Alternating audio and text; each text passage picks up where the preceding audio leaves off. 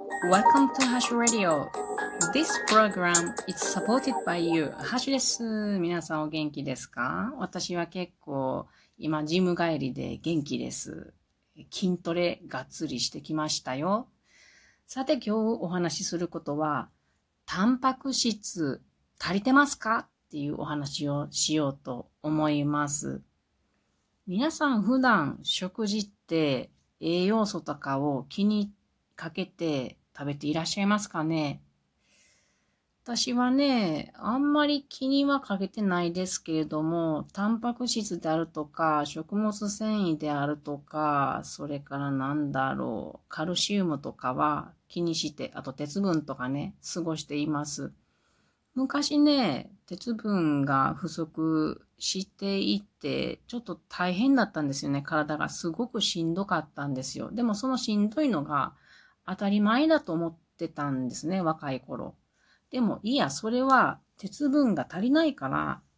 しんどいんだよって、えー、教えてもらってから、栄養素って大切なんやなってよく分かったんですね。鉄分を気をつけるようになったら、嘘みたいに体が楽になったんです。そういう経験があるので、ちょっと食事には気を使うようにしております。えー、タンパク質が足りてないとどんなことが起こるのかっていうことなんですけれども、人の体のほとんどっていうのは水分の割合が一番多いですよね。その次に多いものがタンパク質なんですね。で、タンパク質っていうのは体を作る材料です。体の土台作りっていうんですかね。骨であるとか、まあ、骨は筋肉、あの、カルシウムありますけども、それでもタンパク質も関わっていて、骨、筋肉、皮膚、髪の毛、爪、肌、臓器、血液、ホルモンとか、あと、うん、神経細胞であるとか、免疫物質であるとか、そんなもの全部ね、タンパク質って大切なんだそうです。ちょっと調べたことを話してますけどもね。なので、タンパク質が不足していると、これらがうまく働かない。アンチエイジングもうまくいかないっていうことなので、あの、よく顔がピカピカしてる人とかいるじゃないですか。ああいう人は栄養が結構このタンパク質もちゃんと補われてる人なんだなっていう私の勝手なイメージがあります。ああいう笑顔いいですね。さて、1日に必要なタンパク質ってどれぐらいでしょうか？結構これたくさん取らないといけないんですよね。もちろん男性、女性、それから年齢によっても違うし、あと運動量などで人が取らなければならない必要とされるタンパク質の量は違いますね。で、18歳以上の男性だと、一般的には1日に 60g タンパク質が必要ということで、で、18歳以上の成人の女性だと、1日 50g っていうことなんですよ。これ 50g、へえ、簡単やんって思いませんか？いや、結構難しいんですよ。あの、50g っていう肉肉の塊を想像してみてください。そんなに大きくないですよね。ところが、この肉の塊っていうのは、すべてタンパク質なわけじゃないんですね。その中には、うん、脂質などもあるわけなんで、例えば、どんな食材にどれぐらい含まれているかっていうのを見ていくとですね、まあの、高タンパク質のものってありますよね。肉、魚とか、あと植物性で言えば大豆とか、まあ、他に卵とか乳製品など、これらが高タンパク質で有名なものだと思いますけれども、例えば牛もも肉であれば 100g で取れるタンパク質はどれぐらいだと思います？実は 19.2g という5分の1ぐらいの量なんですよね。重量、重量に対して。で、鶏胸肉は結構優れていて、それでも 100g 取ったとしたら、21.3g なんですよね。他にもずっと言っていくと、紅鮭だと1切れ 70g ぐらいだと 15.8g 取れる。卵1個だと 6.2g。納豆1パック 8.3g。牛乳 200ml だと 6.6g。ヨーグルト 160g だと 6.9g。こんな感じなんですね。で私たち毎日食べるようなご飯、えー、150g ぐらいだと 3.8g のタンパク質。食パン1枚だと 5.6g。バナナ1本だと 1.1g。こんな感じなんですよね。で、先ほど、えっ、ー、と、ごく平均的な、えー、女性、成人の女性が1日に 50g、あの、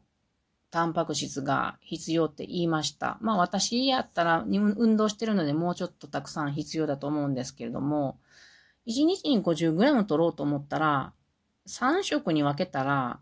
3で割ったら 1, 1食 17g ぐらい取らなければいけないんですね。で、先ほど言った食事の中、内容で私の朝食を見ていくとですね、朝私トースト食べてんですね。トーストで 5.6g 取れます。で、牛乳 200ml ミリリットルぐらい飲んでるんですけど、これで 6.6g 取れます。で、バナナ1本食べてます。1.1g です。これ合わせると 13.3g なんですね。足りないんですよね。1食 17g と思うと、私もうちょっと多いと思うんやけど。だから、えっと、4g ぐらいは足りないんですよね。だからここにスライスチーズを1枚乗せると 3.0g タンパク質オンされるので、それでなんとか 16.3g。まだ足りないんですよね。こんな感じなんですよね。なので、もう少し何を、何かを足そうかって、ちょっと努力しないと食べられない。タンパク質ってそんなに簡単に取れないっていうことが分かってもらえるかなと思います。ここに卵を1個足すといいですけど、卵を1個足すとちょっと多めになっちゃうんで、まあ、バナナを減らすかな、みたいな、そういう調整をしていくといいのかなとは思います。なので、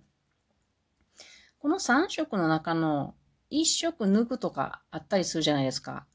食事量が減っちゃうと、タンパク質不足になりやすいんですよね。だって朝食抜くとか、まあ朝食はお菓子にしときましょうとか、果物だけで行きましょうとか、済ませるなどとするとね、まあそういう人もいますけどもね、あの、否定するわけじゃないんですけども、タンパク質の感情でいくとの話なんですけども、